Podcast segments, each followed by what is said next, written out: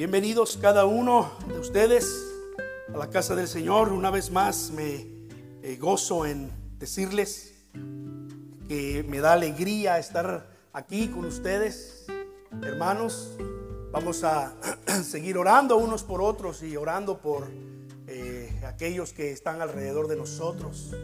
Sin duda hay personas que necesitan oír estas buenas nuevas de la palabra de Dios, ¿verdad? Eh, la razón por la cual nos extendimos los eh, domingos a las tres y media a estar en el centro de la ciudad. Si usted sabe de alguien que por cuestiones de trabajo no puede llegar a las nueve y media de la mañana, pues tres y media de la tarde allá en el centro de la ciudad, ¿verdad? Tiempo de, de cánticos, de alabanza, de adoración y también eh, estudio en la palabra de Dios, estudio en las escrituras. Así que, pues bueno, sin más que decir al respecto. Vamos a, tener la palabra del Señor eh, lista, abierta en el libro del Éxodo. Libro del Éxodo. Y estamos entrando en ese momento en el que Dios va a hacer despliegue de su poder. Ya Dios le había dicho a Moisés, voy a endurecer el corazón de Faraón no los va a dejar ir. La situación en vez de mejorar va a empeorar, pero todo esto es para que tú sepas que si yo voy a obrar y te voy a liberar, es por mi poder y no por causa de ti.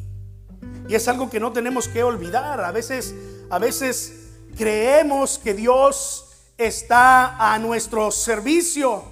Y es al revés. Somos nosotros los que estamos al servicio del Señor. Él es el Señor. Por eso lo llamamos Señor. ¿Verdad? Y pensamos que Dios está a nuestro servicio y a veces hasta se oyen declaraciones como aquella, ¿verdad? y no aceptamos un no por respuesta, así como exigiéndole a Dios, tienes que hacer esto que yo digo porque lo tienes que hacer. Espera recuerda quién eres. Dios le dice a Moisés, la razón por la cual van a ocurrir estas cosas es para que tú sepas que es por mi poder, por mi mano poderosa, que tú vas a ser libre, que este pueblo va a ser libre. Porque este pueblo, dice el Señor allí eh, más adelante en Éxodo y en otros libros, eh, eh, era, era un pueblo insignificante, era el pueblo más humilde de toda la tierra, era un pueblo de esclavos. Pero dice la escritura que aún así Dios no se avergonzó de llamarlos sus hijos, mis hijos. Libera a mis hijos. Fue el mandato de Dios por medio de Moisés a Faraón. Entonces llegó el día en el que vinieron adelante de Faraón. Faraón no los dejó ir y entonces Dios empieza a desplegar todo su poder. Y ocurrieron una serie de eventos que bien le podríamos encontrar explicación científica a cada uno de ellos y decir, bueno, son eh, cosas que pasan, sí, eh, eh, pero espera, ¿cómo es posible que estas cosas que pasaron en los capítulos 7, 8, 9, capítulo 10, incluso capítulo 11 y 12 puedan ocurrir en la magnitud que ocurrió. Y digo esto porque la mentalidad humana del siglo XXI, y ya desde hace quizás poco más de 100 años o más de 100 años, la mentalidad humana ha tenido la tendencia a no creer en los milagros. De un tiempo a la fecha, todo lo que pueda ser comprobado científicamente, entonces es digno de creerse. Y lo que no, pues, pues no. El problema es que estamos tan pero tan sobrecomunicados hoy en día que el ser humano ya no sabe qué creer. Es decir, tú tienes acceso a libros, pero los libros están pasando a la historia, ¿no? Tristemente. Es más fácil ir al Google, ¿no? Y googlear ahí las cosas, ¿no? Y ahí, entonces tú encuentras una serie de respuestas y te puedes poner a leer todas y de pronto quedarte más confundido de lo que ya estabas. Estamos tan sobrecomunicados que hoy en día la gente le cree más a videos de YouTube que a las escrituras. Válgame. ¿Verdad? Lo vi en un video de YouTube, hermano. Ajá, ajá. Yo lo estoy leyendo en las escrituras. A ver, entonces, ¿quién puede tener la razón? Entonces, no digo que no vean videos de YouTube, ¿verdad? No digo que no vean el canal de enlace. No digo que no escuchen las prédicas y todo lo que les gusta hacer. Eso está bien, son la tecnología nos da esas ventajas. Yo mismo quisiera que estas, estos mensajes los vieran muchas otras personas. Lo que yo digo es que vengas a las escrituras y puedas comprobar en las escrituras, pero sobre todo dar ese paso de fe y de entendimiento de que Dios tiene todo el poder. Los 10 eventos que vamos a ver aquí, no los vamos a ver todos hoy. Es más, no los vamos a ver ni siquiera uno por uno, ¿verdad? Eh, eh, eso lo podríamos hacer en algún otro momento, pero en las diez eh, plagas que, están narradas en, estos capítulos de Éxodo, vamos a ver el grandísimo e impresionante poder de Dios en las escrituras. Y vamos a comprobar que aunque podríamos explicar científicamente, si tú quieres utilizar esa palabra, cada una de estas plagas, eh, eh, llega el momento en el que mm, simplemente no es posible y se tiene que dar ese paso de fe. Porque si no, entonces no serían milagros.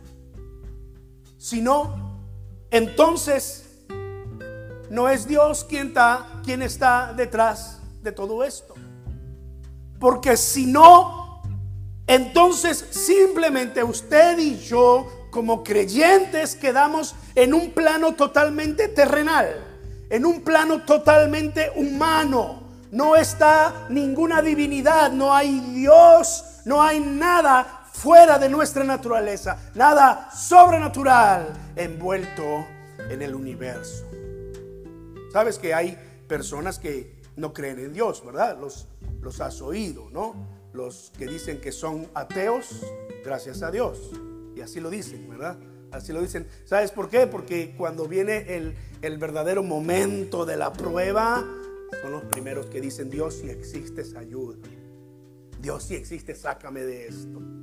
Y sabes que hay más de uno que, eh, han dejado las filas del ateísmo, han dejado las, las filas del escepticismo o sea, de, aquellos que no creen, no, no, son ateos, pero, pero son tan racionales que tampoco creen, ¿no? Entonces, pero hay, hay quienes han dejado estas filas y dicen, no puedo explicar el universo sin un Dios de por medio. Estoy hablando de científicos, personas con una capacidad intelectual eh, elevada a la enésima potencia, ¿verdad? Eh, eh, personas pensantes, estudiosas que han hecho pruebas, que están allí involucrados en la NASA y en todas estas cosas, y llegan al punto de decir, no puedo explicar el universo si no hay un Dios de por medio, de quien se originaron todas las cosas, toda esta eh, energía que vemos en colores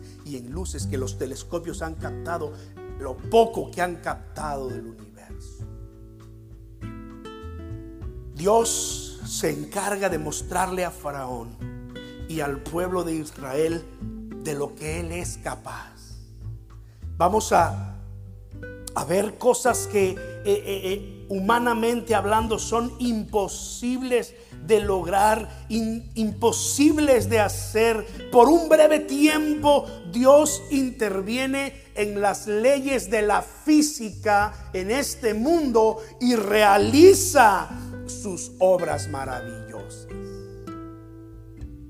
Y no estamos contando el momento en el que el pueblo perseguido por los egipcios iba a cruzar el mar rojo a pie, a tierra seca. Y Dios separó las aguas y ellos estuvieron del otro lado. Aquí solamente nos vamos a enfocar en las plagas. A ver, trate de recordar conmigo estas plagas. La primera de ellas, cuando eh, eh, el agua se convirtió en sangre. Después las ranas, ¿verdad? Miles de millones de ranas salieron de las aguas, invadieron eh, eh, eh, Egipto. Luego la de los piojos, otra versión dice que eran unos mosquitos tan pequeños que no se alcanzan a ver a simple vista, pero que pican de igual forma. en algunos lugares lo pueden llamar este chaquiste, otros lo pueden llamar de otra, de otra forma, ¿verdad? la Reina Valera lo menciona como la plaga de los piojos de los piojos. Luego está la de las moscas. Otábanos, dice otra versión, ¿verdad? Estas moscas que pican. ¿Te has topado con esas moscas que pican, no? Este, y luego está la de la muerte del ganado, vacas, ovejas y todo tipo de ganado eh, eh, eh, murió. Hubo una gran mortandad. Imagínate ya a estas alturas cómo estaba el ambiente en, Egipto. La peste de, lo del río, las ranas, todas esas ranas muertas ahí, este, las moscas, etcétera, ¿verdad? luego vino la de las llagas, esas úlceras que salieron por todo el cuerpo de los egipcios, el granizo, y no solamente fue granizo, pero la Biblia dice que fue granizo y fuego, granizo y fuego. Las langostas que vinieron y se devoraron todo lo poquito que quedaba de las cosechas. Lo que no destruyó el granizo y el fuego, la langosta se encargó de comérselo. Luego vino la novena plaga, una de las más, la, de las más temibles para los egipcios, las tinieblas.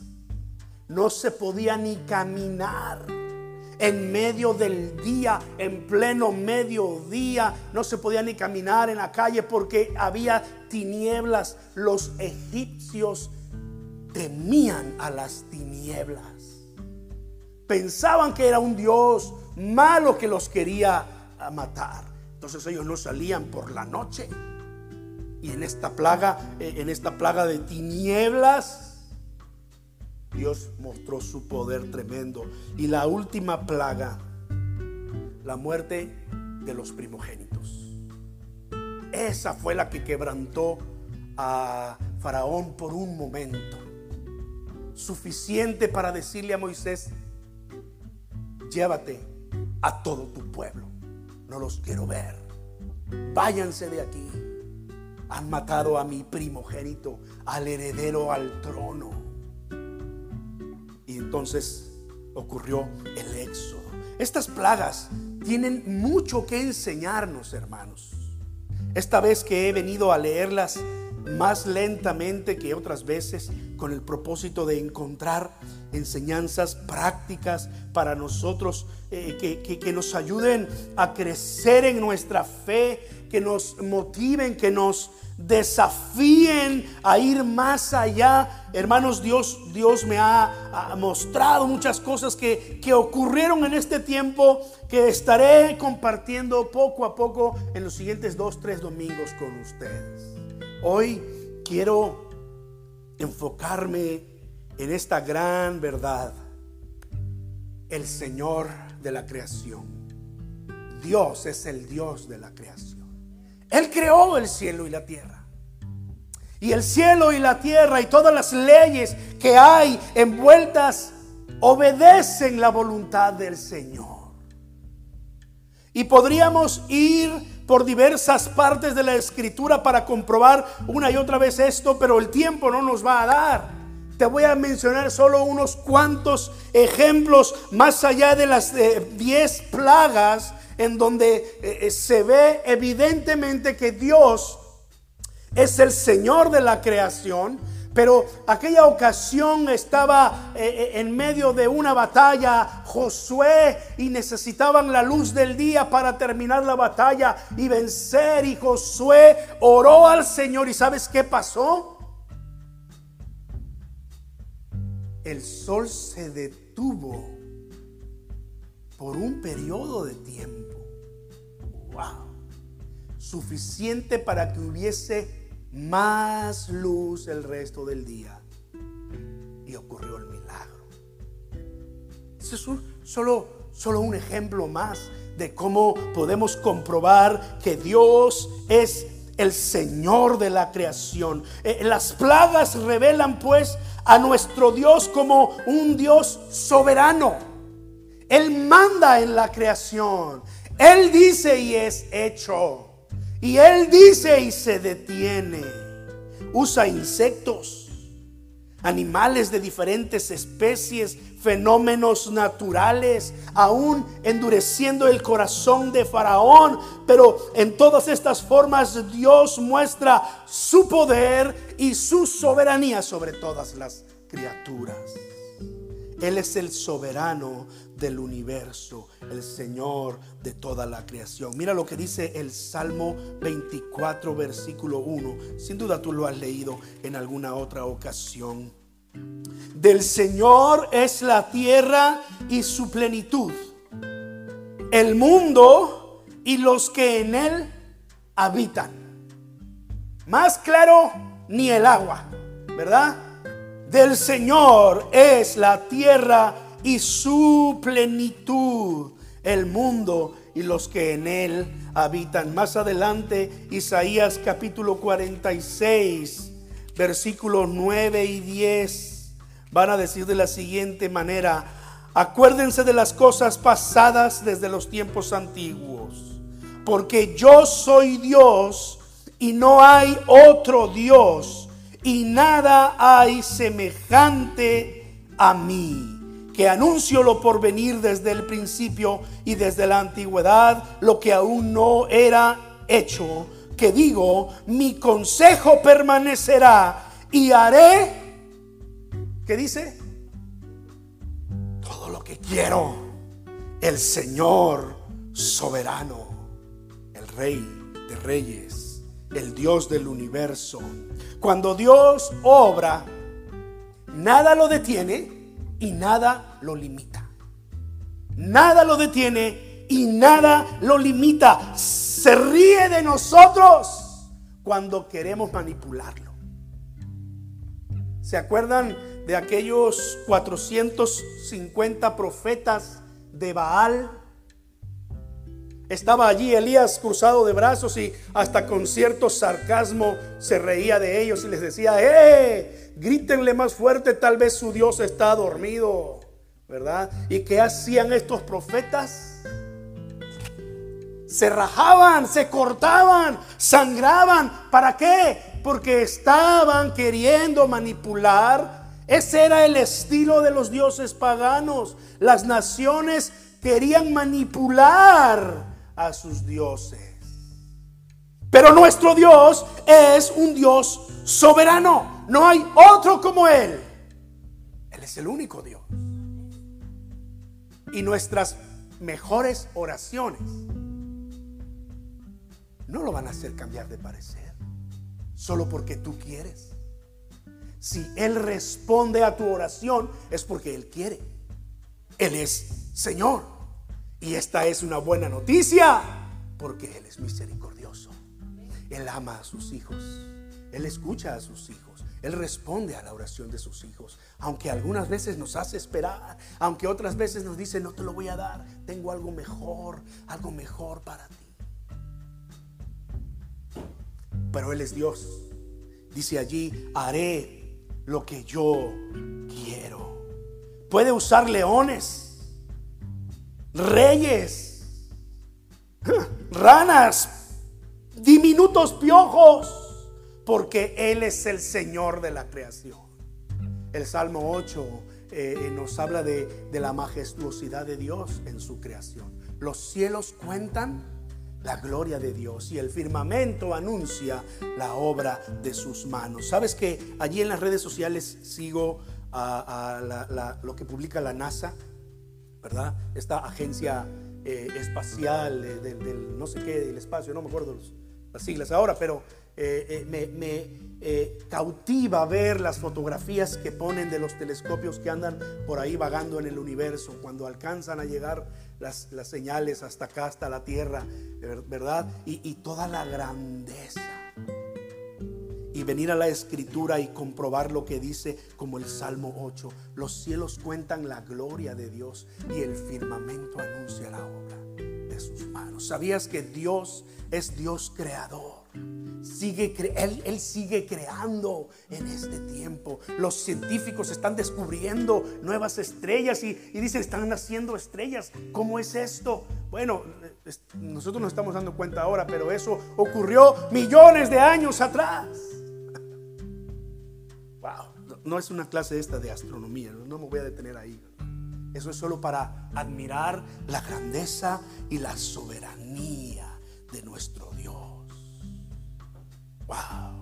Cuando Cristo estuvo en esta tierra, el, mismo Dios hecho hombre, una ocasión iba con sus discípulos en medio del mar y dice que se desató una gran tormenta, Marcos capítulo 4. Y ahí estaba Jesús en una de las esquinas de la barca, durmiendo plácidamente, durmiendo como un bebé. Y los discípulos ajorados y sacando el agua y preocupados y gritoneando. Usted, sabe cómo cuando hay problemas a veces nos gritamos unos a otros, ¿verdad? Y llega uno de los discípulos gritoneándole a Jesús, regañando a Jesús. ¡Hey, maestro, maestro! Mira que nos hundimos. Maestro, que no te preocupa el, tono en cómo lo dice, dicen los expertos en la Biblia, que fue un tono regañando a Jesús. Y Jesús se despierta, ve a su alrededor, no le impresionó la tormenta, más bien veía a sus discípulos. Y entonces, ¿qué hizo? Le ordenó al mar, le ordenó al viento, calla, enmudece. Y dice la escritura que en ese instante hubo gran bonanza en todo el mar. Y los discípulos dice que se veían unos a otros y se preguntaban, ¿quién es este? Que aún el viento y el mar le obedecen. Uh. se acercaban ciegos a él y le decía, maestro, Jesús, hijo de David, ten misericordia de mí. Y una ocasión dice que Jesús se volteó y le preguntó, ¿qué quieres que haga? Uh, cuando Dios te diga qué quieres, aprovecha y escoge bien lo que más desea tu corazón. Que reciba la vista, Señor. Quiero, dijo Jesús, sé sano. Y le devolvió la vista. A un hombre que tenía la mano seca, lo sanó, le restauró la mano. A un hombre que estaba postrado, cojo, lo levantó y el hombre saltaba de alegría porque Él es el Señor de la creación. Él crea todavía, Él obra. Y Hebreos 13:8 dice que Jesucristo es el mismo de ayer y hoy y por los siglos. Él es el Dios eterno es el mismo Dios. ¿Qué quieres? ¿Qué necesitas? Puedes acercarte con confianza a Él y decirle, aquí está mi necesidad. Pero tengo que insistirte en esto. Piensa bien qué es lo que tú deseas. Porque Dios no escucha las oraciones de aquellos que no piden correctamente. Dice eh, allá Santiago, eh, pedimos y no recibimos. ¿Por qué? Porque pedimos mal. ¿Para qué? para nuestros deleites. Yo tenía un tío que eh, él había sido pastor en su juventud y después dejó el ministerio y se puso a trabajar en, en la empresa más poderosa de México en ese tiempo, Pemex, ¿verdad? Y este, por supuesto, ganar buen, buen dinero. Recuerdo que siempre compraba billete de lotería. Y él llegaba a la iglesia y le decía a todo el mundo, ayúdenme a orar, hermanos, ayúdenme a orar. Porque el día que yo me lo gane, hermanos, yo voy a darle a la iglesia. Nunca se lo ganó. Porque una cosa es lo que decimos y otra cosa es lo que hacemos muchas veces. No pierda su tiempo orando de esta forma. Pida cosas serias, pida cosas importantes. Que Dios transforme su vida, que transforme su familia, que ayude a, criar a sus hijos eh, eh, eh, sanos, respetuosos, cristianos. Que, que, el Señor le use a usted como persona y como familia para que otros puedan ser bendecidos y conozcan la verdad del Señor. Pida, pida cosas que, que son necesarias. Pero Él es el Dios de la creación. Y Él quiere bendecir a sus hijos. Mira, mira, hay más todavía. Las plagas nos van a mostrar, nos van a revelar que eh, Dios es un Dios único. El Dios verdadero y es un Dios único. Sí que al enemigo le gusta imitar el poder de Dios.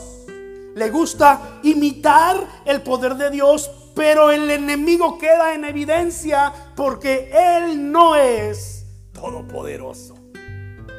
Dios es todopoderoso. tenemos aquí los casos de los, los hechiceros de Faraón.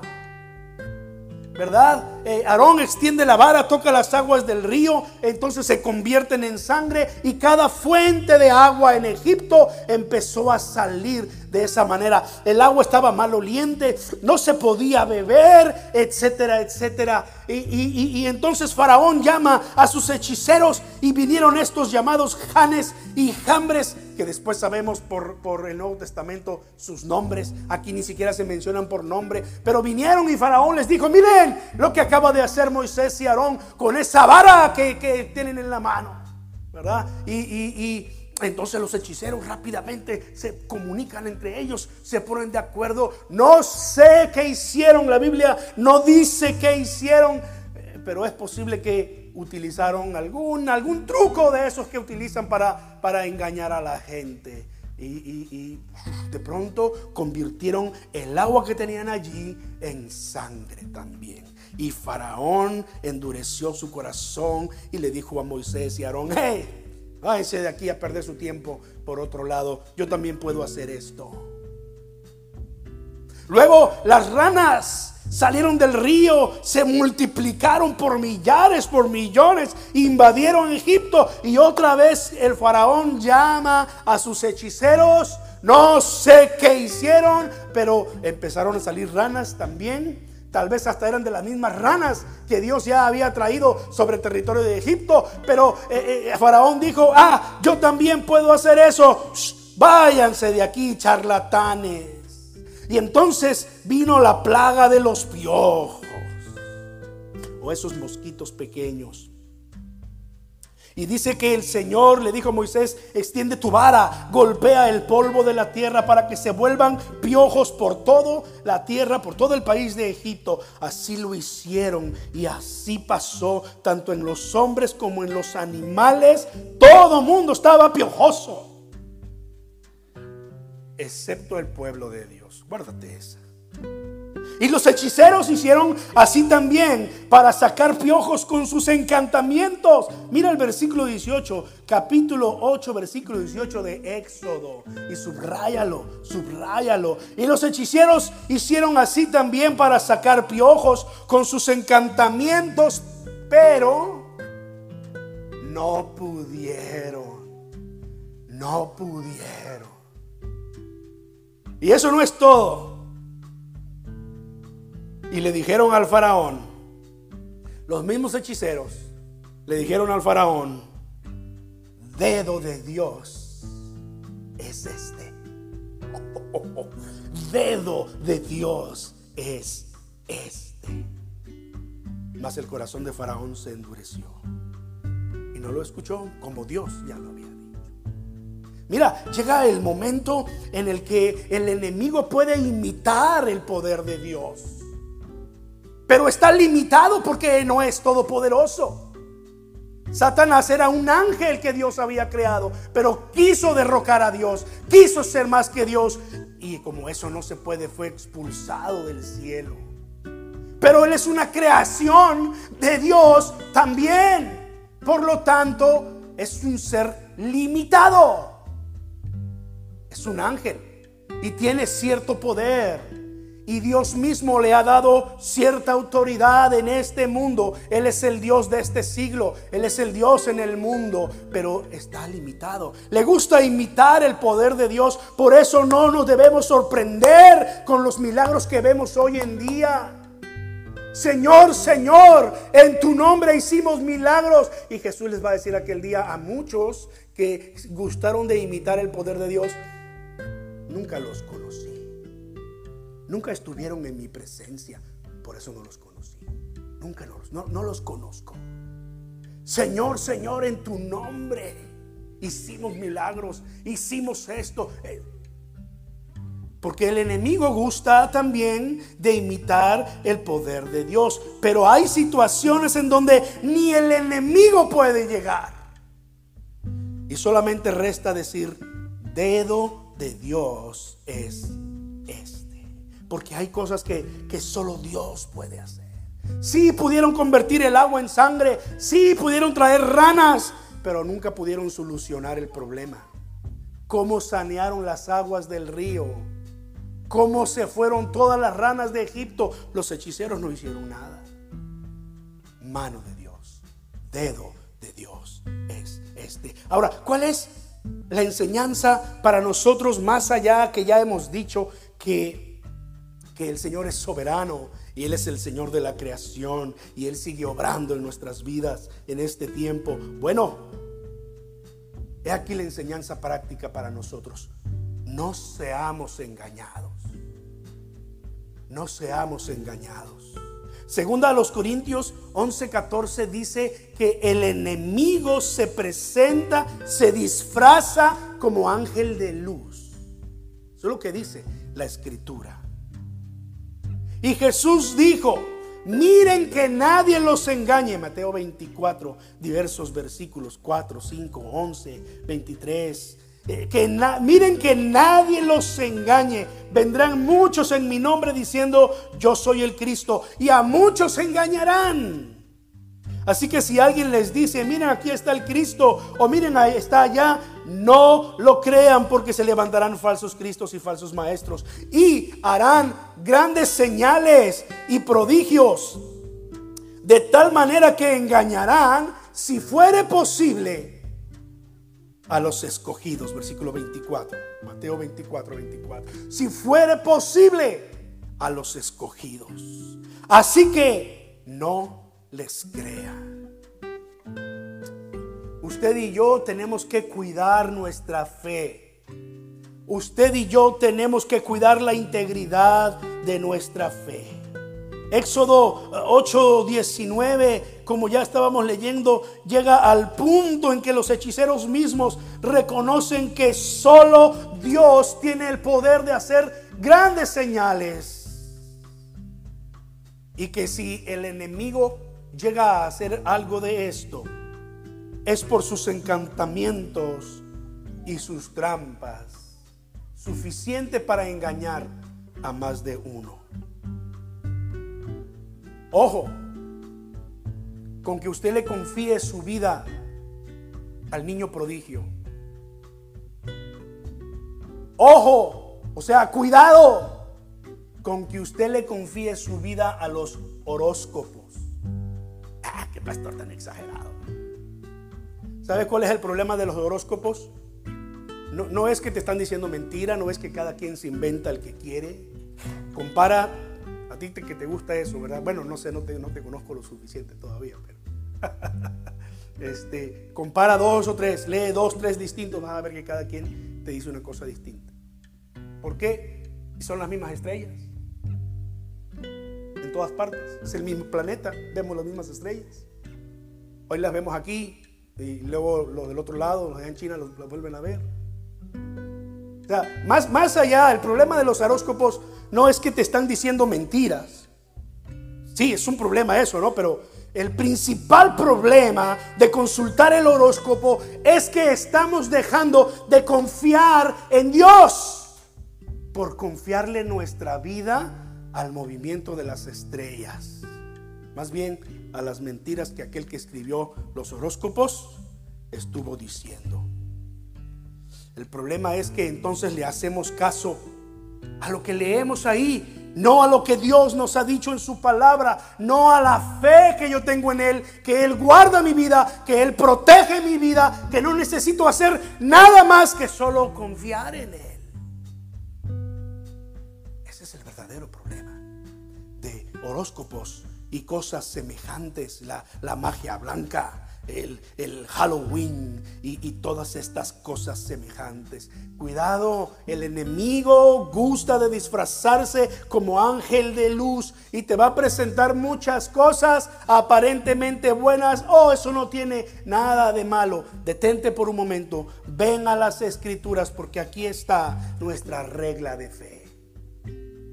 Voy a confiar en Dios. Amén. No seas engañado. Confía en Dios, solamente en Dios. Teme solamente a Dios. No hay otro como nuestro Dios. Dijo Jesús, dijo Dios ahí, ¿acaso hay otro? Yo soy Dios y hago lo que quiero. Mira estos versículos. Dios le dijo a Abraham y Sara, cuando siendo viejos y ella siendo estéril, les dijo, vas a tener un hijo. Ella se rió porque, por favor, ¿verdad? Soy vieja, soy estéril. ¿Y sabes cómo se llamó su hijo? Risa. Porque Sara se rió. Y Dios le dijo, hay algo demasiado difícil para el Señor. Génesis 18, 14. ¿Hay algo demasiado difícil para el Señor? Y le dijo a María cuando le estaba anunciando el nacimiento de Cristo y ella le decía, pero ¿cómo va a ser esto, Señor? Eh, yo estoy comprometida, pero todavía no conozco varón, todavía no tengo intimidad con, mi esposo, estamos comprometidos y todavía no... Y, y entonces el ángel le dijo, mira, mira María, esto es lo que dice el Señor, ninguna cosa es imposible para Dios. Lucas 1.37. Ninguna cosa es imposible para Dios. Y tengo otro más. Cristo mismo, Marcos 14:36, oró de esta manera, Abba Padre, para ti todas las cosas son posibles. Y puedo seguir citando, ¿eh? En otra ocasión Jesús dijo, al que cree, todo es posible. O sea, cerremos el punto. Confía solamente en Dios. Cree solamente en Dios. Ten cuidado, no te dejes engañar. Mantente firme en Dios y en su palabra. Vamos a seguir hablando de las plagas en los siguientes domingos. Tengo un doble llamado para nosotros en esta, en esta mañana. Por un lado, un llamado a rendirnos completamente a Dios en adoración y en reconocimiento como el Señor de la creación. No sé si tú lo notaste, pero las alabanzas que cantamos al principio, todas nos estaban hablando acerca del Dios de la creación. La primera de ellas, ¿verdad? El Dios del universo, del cielo, la, la tierra, el mar y todo lo que hay, ¿verdad? Eres santo, santo es un un, rendirnos a Él en adoración. La segunda alabanza, nuestro Dios es grande. Él es, Él es más grande que ninguno, que cualquier otro. Él es el Dios todopoderoso. Y si Él es el Dios todopoderoso, tu vida, mi vida en sus manos está segura. Y si Dios es por nosotros, ¿quién contra nosotros? ¿Quién contra nosotros? Y no se diga la última de ellas, ¿verdad? Milagroso abres camino donde no hay camino. Tú eres el Dios fuerte. Y aunque yo no lo pueda ver y aunque yo no pueda sentir, tú estás sobrando. Tu perfecta voluntad. Él es el mismo de ayer, hoy y por siempre. Los, los milagros que realizó ayer los realiza hoy y los seguirá realizando hasta el día que Él venga por nosotros. Cree en Él, confía en Él, entrégale tu tu corazón. Pero el segundo llamado, el otro lado, es un llamado a la fidelidad a Dios. Sí, pues el enemigo también está intentando eh, impresionar al mundo con imitar el poder de Dios, con decirle que aquí está Dios en estas cosas que Dios mismo rechaza en su palabra, pero sé fiel al Señor. Este es un llamado a que tú te rindas con toda tu vida solamente al Señor. Cuídate de no ser engañado. Apocalipsis 2.20, 2.10, eh, perdón. Termino con este.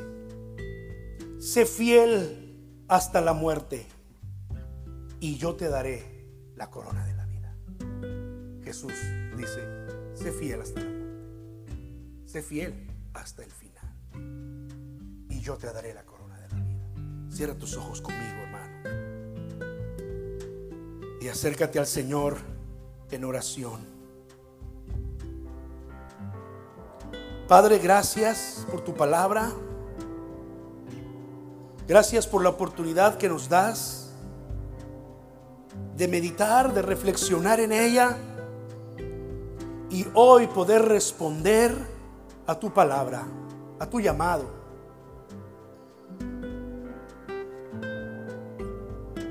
Y yo invito hoy a tu iglesia, Señor, con este doble llamado a rendirnos en adoración, porque tú eres el Dios de la creación, el Dios que obra grandes maravillas, porque para siempre es tu misericordia.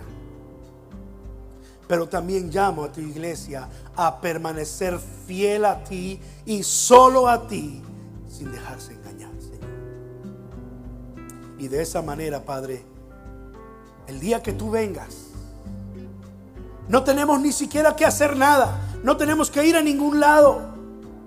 Tú vendrás y tú tomarás a los que te pertenecen para que estemos contigo para siempre.